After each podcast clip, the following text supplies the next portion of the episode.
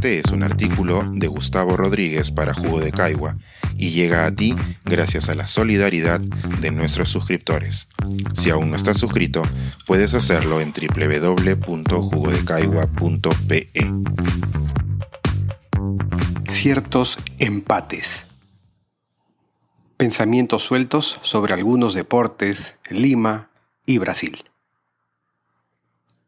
Los primeros empates que duelen en la vida tienen un origen deportivo, como aquel que deprimió a mi generación la tarde del 30 de junio de 1985, donde luego de enmudecer a Argentina en su cancha con dos señores goles, en uno de los cuales Cueto le demostró a la física que un cuerpo sólido y con volumen puede atravesar una ranura, Perú terminó siendo empatado con un feísimo gol de Gareca y se despidió en ese instante de ir al Mundial de México.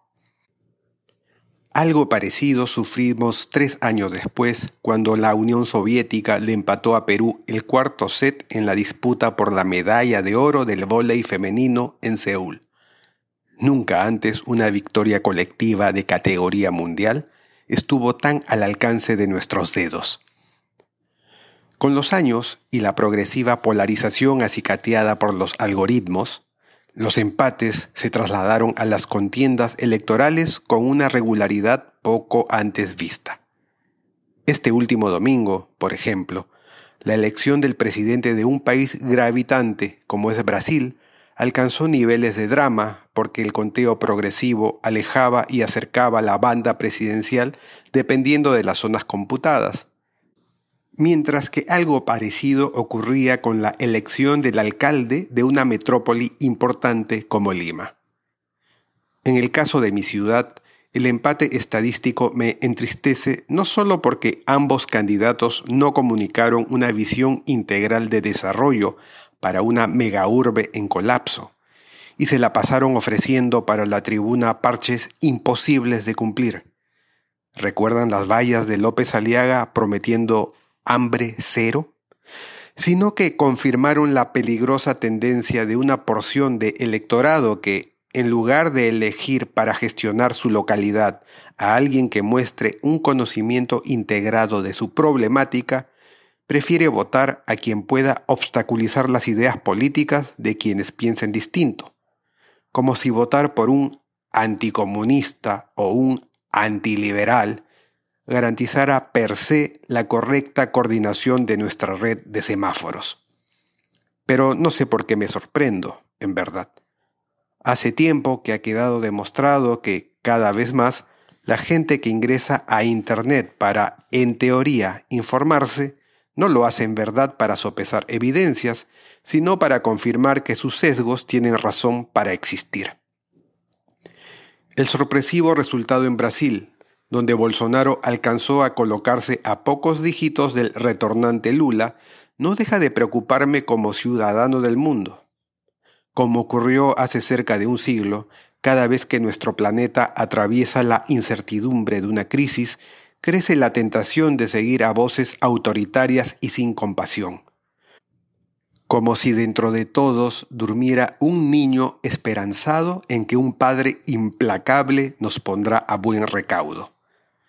En el caso de Bolsonaro en Brasil, hoy parece no importar lo suficiente que 700.000 brasileños hayan muerto de COVID a causa del negacionismo del presidente hacia la ciencia. Que la sociedad brasileña haya multiplicado por cinco la compra de armas y que los civiles tengan acceso a armamento más potente que el de la policía. O que la Amazonía se haya visto reducida como nunca antes en la historia poniendo en mayor riesgo nuestro clima. Parece que es preferible reivindicar con el voto ese discurso violento si es que ataca a mi oponente ideológico y gratifica a mis instintos, en lugar de seguir voces más moderadas. El hecho de que bravucones como Trump y Bolsonaro, o y López Aliaga en algunas oportunidades, puedan inspirar pensamientos y reacciones violentas entre la multitud, en una especie de viralidad memética parecida al del bostezo, me hace pensar que quizás sea necesario el ejemplo de líderes también poderosos que contagien cordialidad y empatía en similar grandilocuencia para contrarrestar aquella manera destructiva de ver el mundo. Desear esto, sin embargo, me contradice. Hace tiempo dejé de creer en el advenimiento de mesías políticos que puedan salvar nuestra sociedad pues cada vez que la mayoría de mi país ha creído en alguno, éste ha terminado procesado. Lograr el desempate anímico quizá necesite de fuerzas que aporten desde arriba y desde abajo. La aparición milagrosa de un líder carismático que nos enseñe que el camino de la piedad y el respeto es posible, por un lado, pero sobre todo, muy sobre todo, la formación de una generación que aprenda desde la infancia a dialogar con sus adversarios y a ponerse en los zapatos de quienes sufren la desigualdad. Rara vez aparece en la historia un César Cueto que cambie, él solito, el resultado de un partido adverso. Pensar, escribir, editar, grabar, coordinar, publicar y promover este y todos nuestros artículos en este podcast cuesta y nosotros los entregamos sin cobrar. Contribuye en www.jugodecaigua.pe barra suscríbete y de paso espía como suscriptor nuestras reuniones editoriales.